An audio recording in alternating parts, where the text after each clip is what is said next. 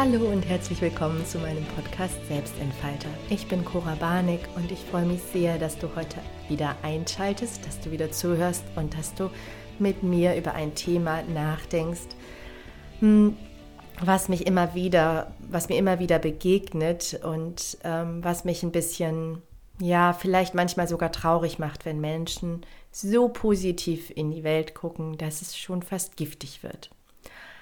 Ich bin ein Optimist. Ich bin sehr positiv. Ich bin zuversichtlich und ich glaube an das Gute in den anderen Menschen, im Leben. Ich vertraue auf das Leben und ich glaube, dass die Zukunft etwas Gutes für mich bereithält. Und gleichzeitig ist es wichtig, dass wir nicht toxisch positiv werden. Also es geht bei der positiven Lebenseinstellung nicht darum, negative Dinge auszublenden. Mir sind in den letzten Jahren immer mal wieder Menschen begegnet, die so sehr Angst davor haben, etwas Negatives zu fühlen, dass sie nicht mal mehr darüber sprechen. Also, sie lassen den Gedanken nicht zu, sie lassen den Satz nicht zu. Ja, also sie, sie sagen nicht, mir geht's nicht gut, sondern sie sagen immer nur die positive Formulierung. Sie sind immer nur positiv unterwegs, immer nur richten ihren, also versuchen ihren Fokus permanent auf das Positive zu richten und lenken sich permanent von dem Gefühl ab. Das ist natürlich eine Methode, die man anwenden kann und das funktioniert auch irgendwo. Also ich bin ja selber auch sehr auf Sprache aus. Ich achte sehr darauf, positiv, also die Dinge positiv zu Formulierung, formulieren, also diese ganzen nicht formulieren und negativ formulieren oder am besten noch doppelte negative Formulierung. Sowas versuche ich generell zu vermeiden in meinem, meiner Sprache. Genauso gibt es bei mir eigentlich keine Ironie mehr, es gibt keinen Sarkasmus. Das ist einfach nichts Schönes. Ja, uns negativ auszudrücken, wenn wir was Positives meinen, ist absurd.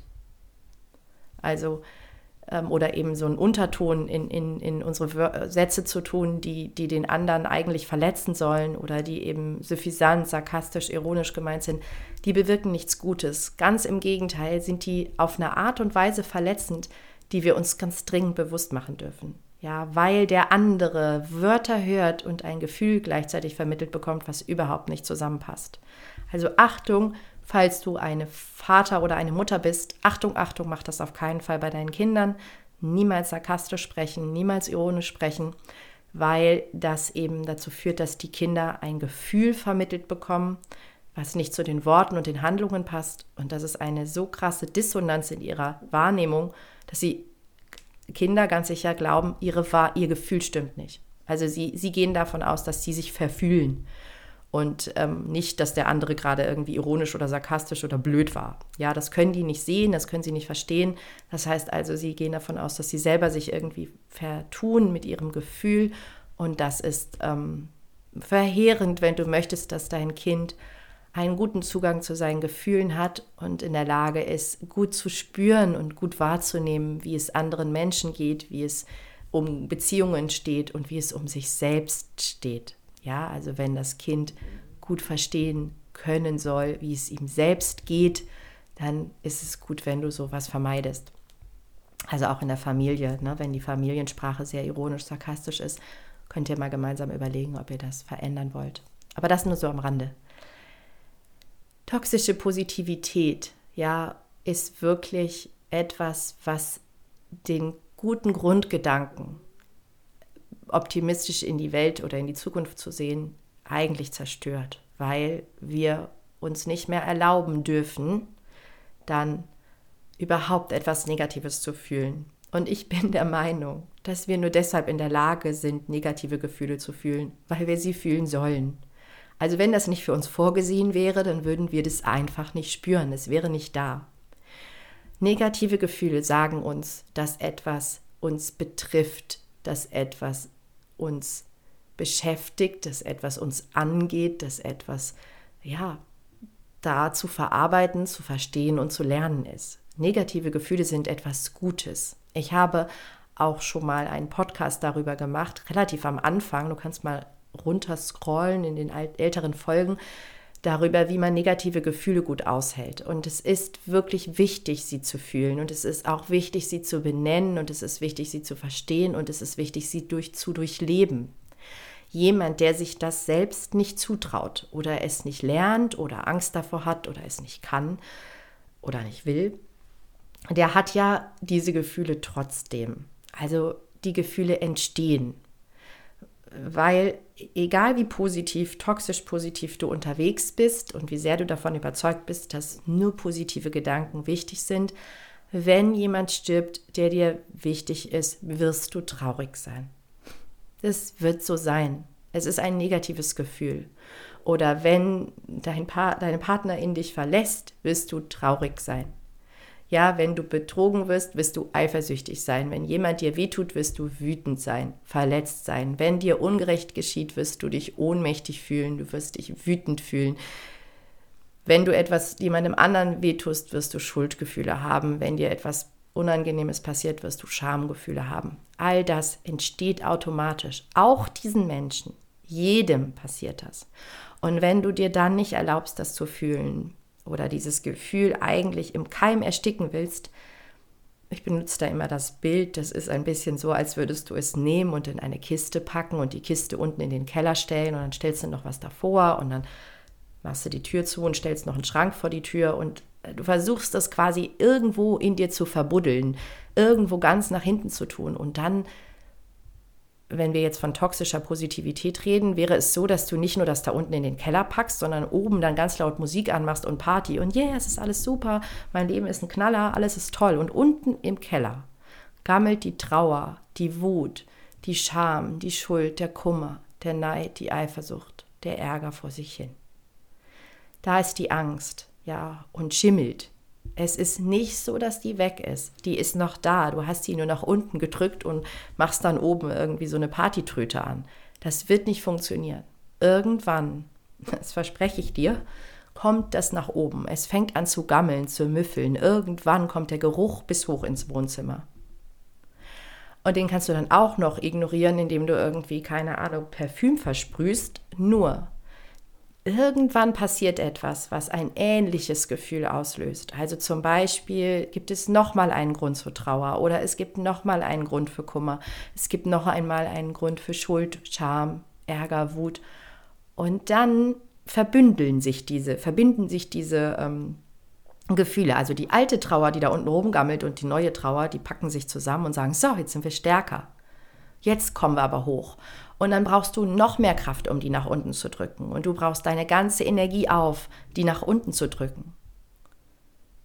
Aus Angst, das zu fühlen. Aber du musst es fühlen. Und dann kommt, kann, gelingt das vielleicht auch nochmal, aber irgendwann wird wieder was passieren. Das wird immer größer, das wird immer mehr, das hüllt dich von innen aus, das gammelt wirklich vor sich hin.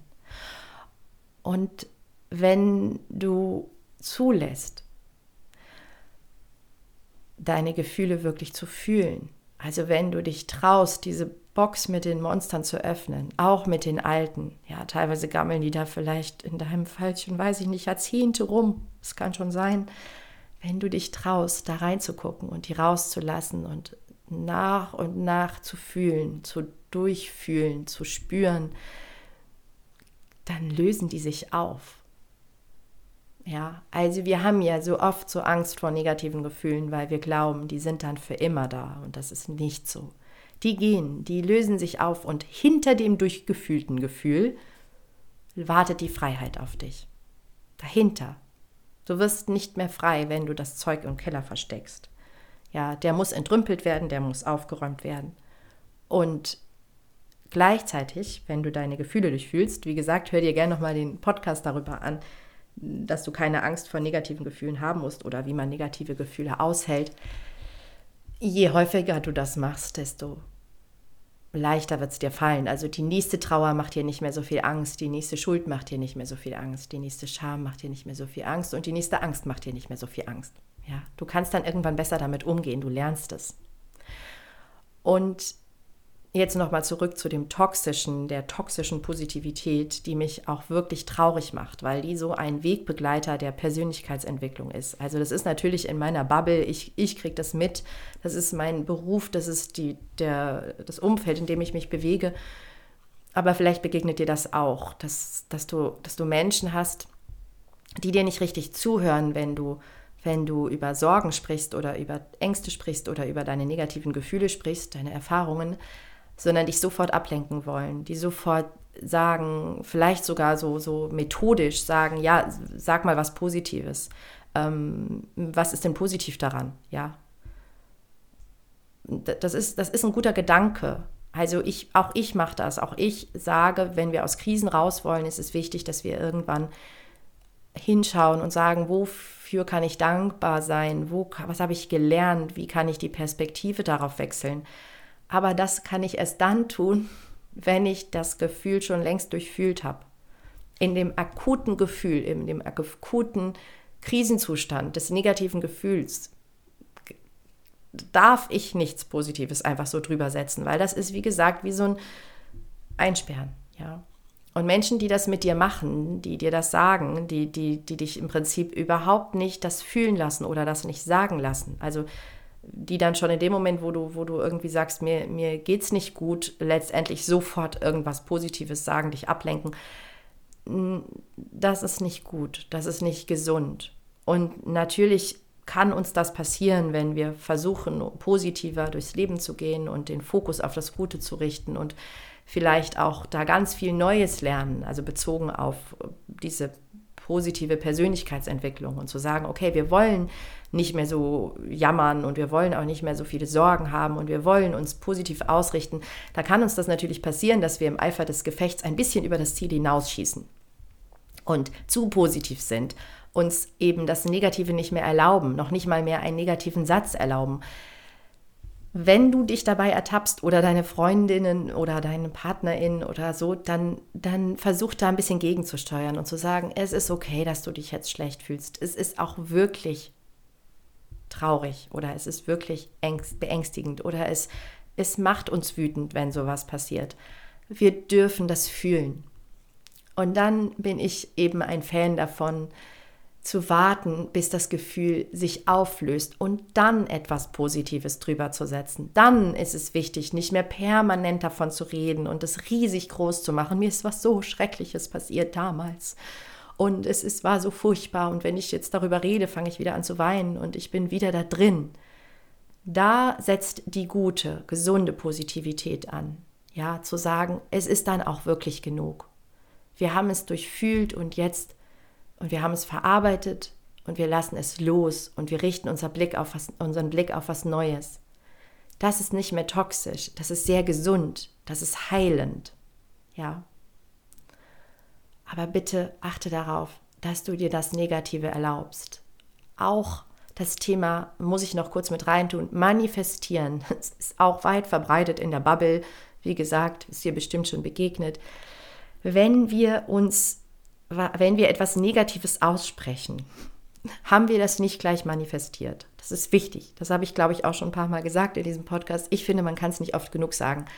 Wenn wir sagen, es geht mir nicht gut oder es, ich habe Angst, dass das und das passiert oder ich mache mir Sorgen um das und das oder was ist, wenn, haben wir das nicht zwangsläufig sofort manifestiert. So funktioniert Law of Attraction nicht. Das Gesetz der Anziehung geht von unserer generellen Schwingung aus. Ja, das heißt, wenn ich mich permanent nur noch mit dem Negativen beschäftige, wenn ich das riesig groß mache, wenn ich davon ausgehe, dass das alternativlos ist, dann ziehe ich es an. Wenn ich aber in einer akuten Lebenskrise davon spreche, dass es jetzt gerade für mich echt schrecklich ist und ich wirklich zu leiden habe und ich auch wirklich einen Moment brauche, um das zu verarbeiten, vielleicht auch ein paar mehr Momente oder Tage, vielleicht auch Wochen oder Monate, wenn es wirklich schlimm ist, ja. Wenn ein geliebter Mensch stirbt, das müssen wir nicht an einem Nachmittag in den Keller sperren. Wir dürfen trauern, wir dürfen Raum geben diesem Gefühl der Trauer, des Verlustes oder auch nach schweren Trennungen, nach Jobverlusten, nach großen Lebenskrisen. Wir dürfen dem Raum geben. Wir dürfen dem Zeit geben. Ja. Und ähm, ja, es ist, es ist wichtig, dass wir uns nicht zu sehr unter Druck setzen bei diesem Thema. Wir dürfen das fühlen. Und dann löst es sich irgendwann ab von neuen positiven Gedanken. Und dann richtest du dein Feld wieder auf, aus auf das Positive und sagst, okay, das war eine harte Zeit, das hier ist ein harter Moment, das ist etwas, wo ich jetzt mal kurz ein bisschen atmen muss. Hier muss ich mal weinen, hier muss ich vielleicht auch mal ein bisschen schreien oder keine Ahnung. Ich muss das loswerden, ich muss es durchleben und dann richte ich mich aus auf das Positive und das ziehst du dann auch wieder in dein Leben.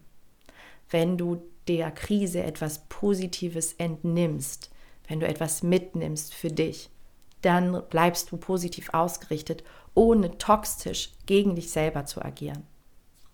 Und bitte achte auch darauf, wie, wie sprichst du mit anderen.